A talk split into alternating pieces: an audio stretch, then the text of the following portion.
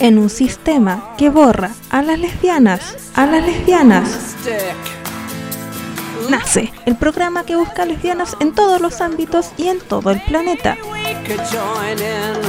En búsqueda de la lesbiana perdida. perdida.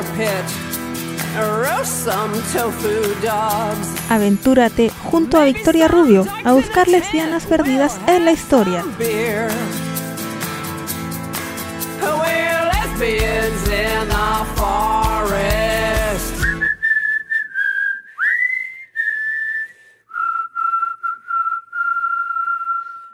Bienvenidas a esta nueva edición de En búsqueda de la lesbiana perdida.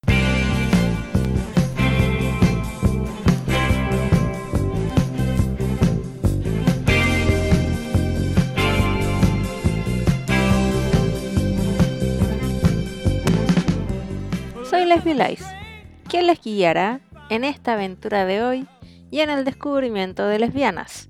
Hoy les voy a contar sobre una lesbiana cantante, compositora y música de blues, conocida por su canción Sugar Mama, que apareció en la innovadora colección de Olivia Records Lesbian Concentrate de 1977. Se le reconoce como una luchadora por los derechos civiles y en especial en favor del feminismo, así como por la reivindicación del gran papel de las mujeres afrodescendientes en la música americana. Hoy les voy a contar sobre Gwen Avery. Gwen Avery nació el 12 de diciembre de 1942 en Verona, Pensilvania. Nacida de una familia de músicos, creció cantando primero en casa luego en la iglesia y luego en clubes locales y clandestinos, como el garito de su abuela, Clara Benson, en Verona. A la edad de cuatro años, cantaba junto con la máquina de discos en la mesa. Los sonidos del blues, el soul y el gospel giraban a su alrededor y dentro de ella, ayudándola a encontrar su voz. Gwen decía que venía de una casa donde su abuela vendía cerveza y whisky para ganarse la vida.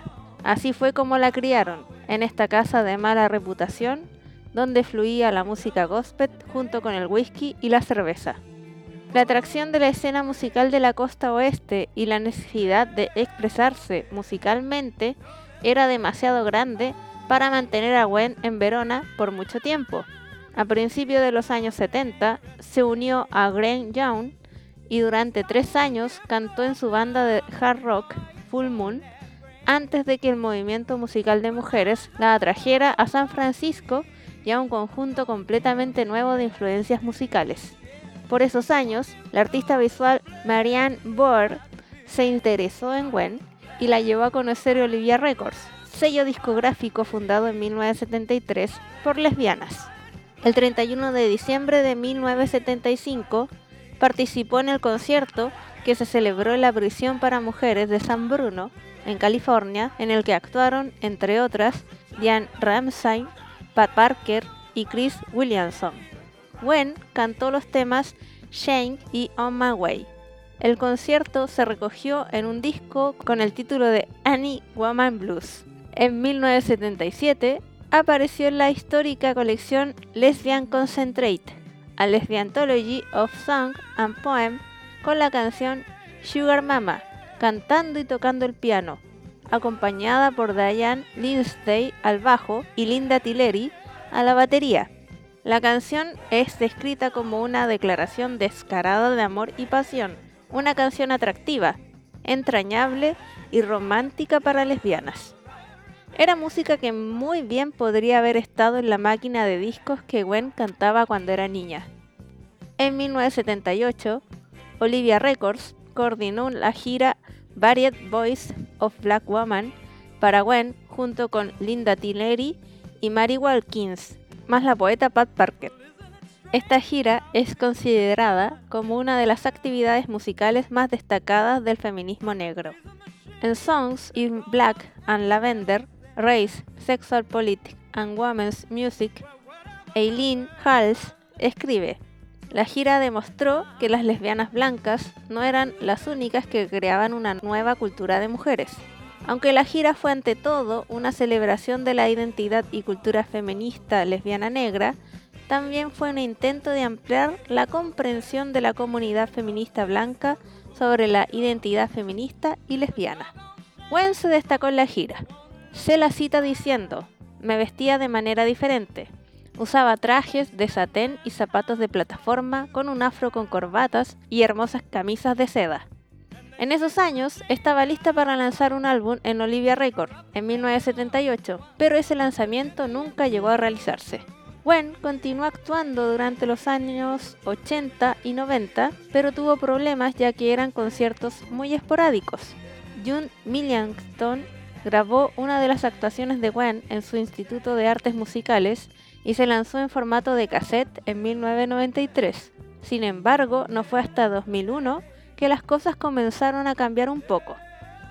Se reunió con Linda Tillery y Mary Watkins para una entrevista para Radical Harmonies, un documental que contaba la historia del movimiento de música de mujeres.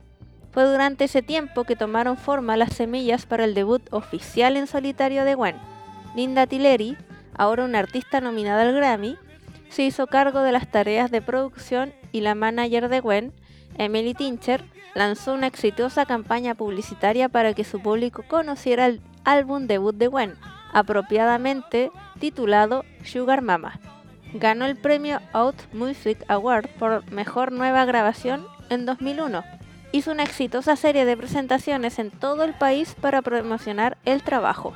Eso sí, la falta de presencia en Internet a través de un sitio web y las redes sociales obstaculizó la progresión de esta fase del resurgimiento de Gwen.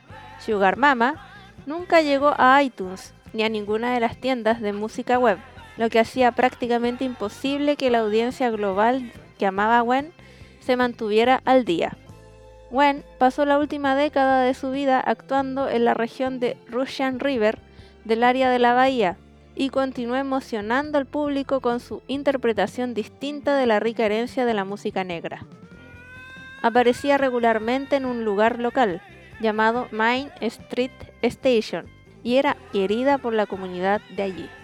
Gwen muere el 31 de enero de 2014 a los 71 años de edad en un hospital de Santa Rosa, en California, a consecuencia de las complicaciones posteriores a una intervención quirúrgica.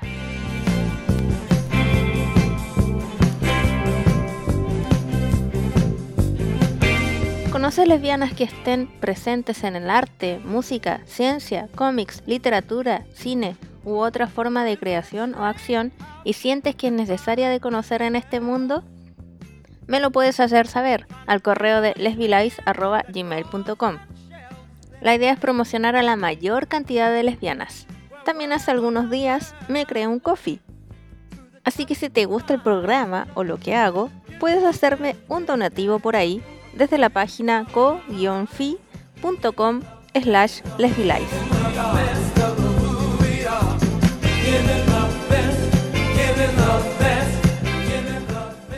Lamentablemente hemos llegado al final de nuestro microprograma.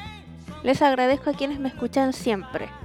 Y obviamente nos vamos a quedar con Sugar Mama, de Gwen. Hasta la próxima semana. Acá termina un nuevo capítulo de En búsqueda de la lesbiana perdida.